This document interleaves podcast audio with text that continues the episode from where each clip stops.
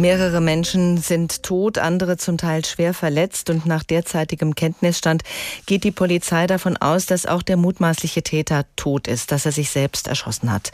Wir schauen natürlich heute Morgen in die Hansestadt und versuchen die neuesten Erkenntnisse zu sammeln. Bei mir im Studio ist jetzt mein Kollege Roman Janik aus unserer HR Info Redaktion. Roman, wie sieht es am Tatort jetzt gerade aus und über welche Entwicklungen kannst du uns berichten? Ja, inzwischen ist es ja hell geworden, auch in Hamburg, und äh, man kann da ganz gut erkennen, wo sich diese Tat gestern am späten Abend abgespielt hat. Das war ja so gegen 21 Uhr. Es ist eine Art Industriegebiet im Hamburger Stadtteil Alsterdorf. Das Haus, der Tatort, befindet sich an einer vielbefahrenen Hauptstraße.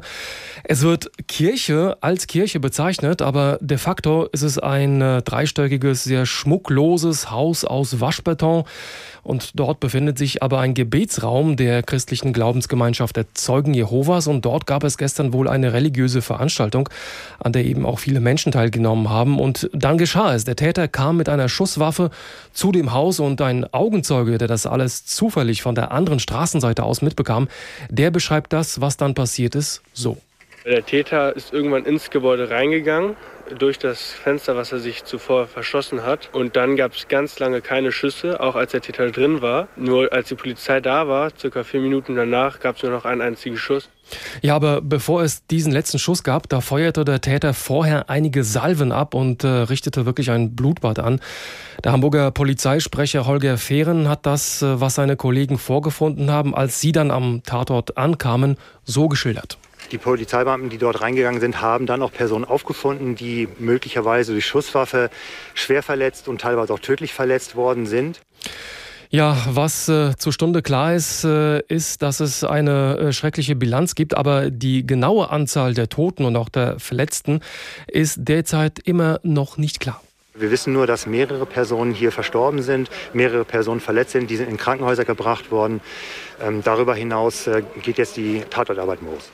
Ja, und wir wissen immer noch nicht, äh, wie es den Schwerverletzten zum Beispiel jetzt in den Krankenhäusern gibt, ob äh, da die Menschen auf dem Weg der Besserung sind. Äh, das alles ist jetzt immer noch nicht ganz klar. Man kann sich aber vorstellen, wenn Menschen, die dort in der Nähe wohnen, ähm, sowas mitbekommen, dann sind die schon ziemlich schockiert. Und so hat es auch ein, ein Anwohner beschrieben, der das Ganze mitbekommen hat konnte mir nicht vorstellen, dass ich äh, sowas mal leben würde, da wo ich wohne, äh, dass sowas hier passiert in der Bosler Chaussee und, und ja, für mich schon ziemlich krasse Situation. Ja, also das Ganze äh, ist im Rahmen äh, der äh, christlichen Glaubensgemeinschaft Zeugen Jehovas passiert. Vielleicht noch ein Wort zu dieser äh, Glaubensgemeinschaft. Das ähm, ist ja, das sind ja Menschen, die eine eigene Bibelauslegung ähm, haben.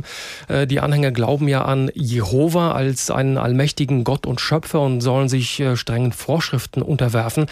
Sie sind eben davon überzeugt, dass das Ende der Welt relativ nahe bevorsteht und sie als einzige Gemeinde auserwählt und gerettet werden sozusagen sozusagen.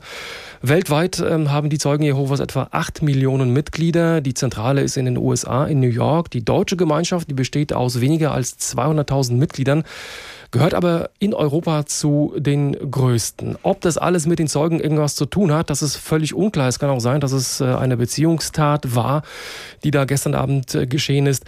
Das wird sich alles noch klären. Die Polizei ermittelt weiter und will äh, in den Mittagsstunden dann ihre ersten Erkenntnisse mitteilen.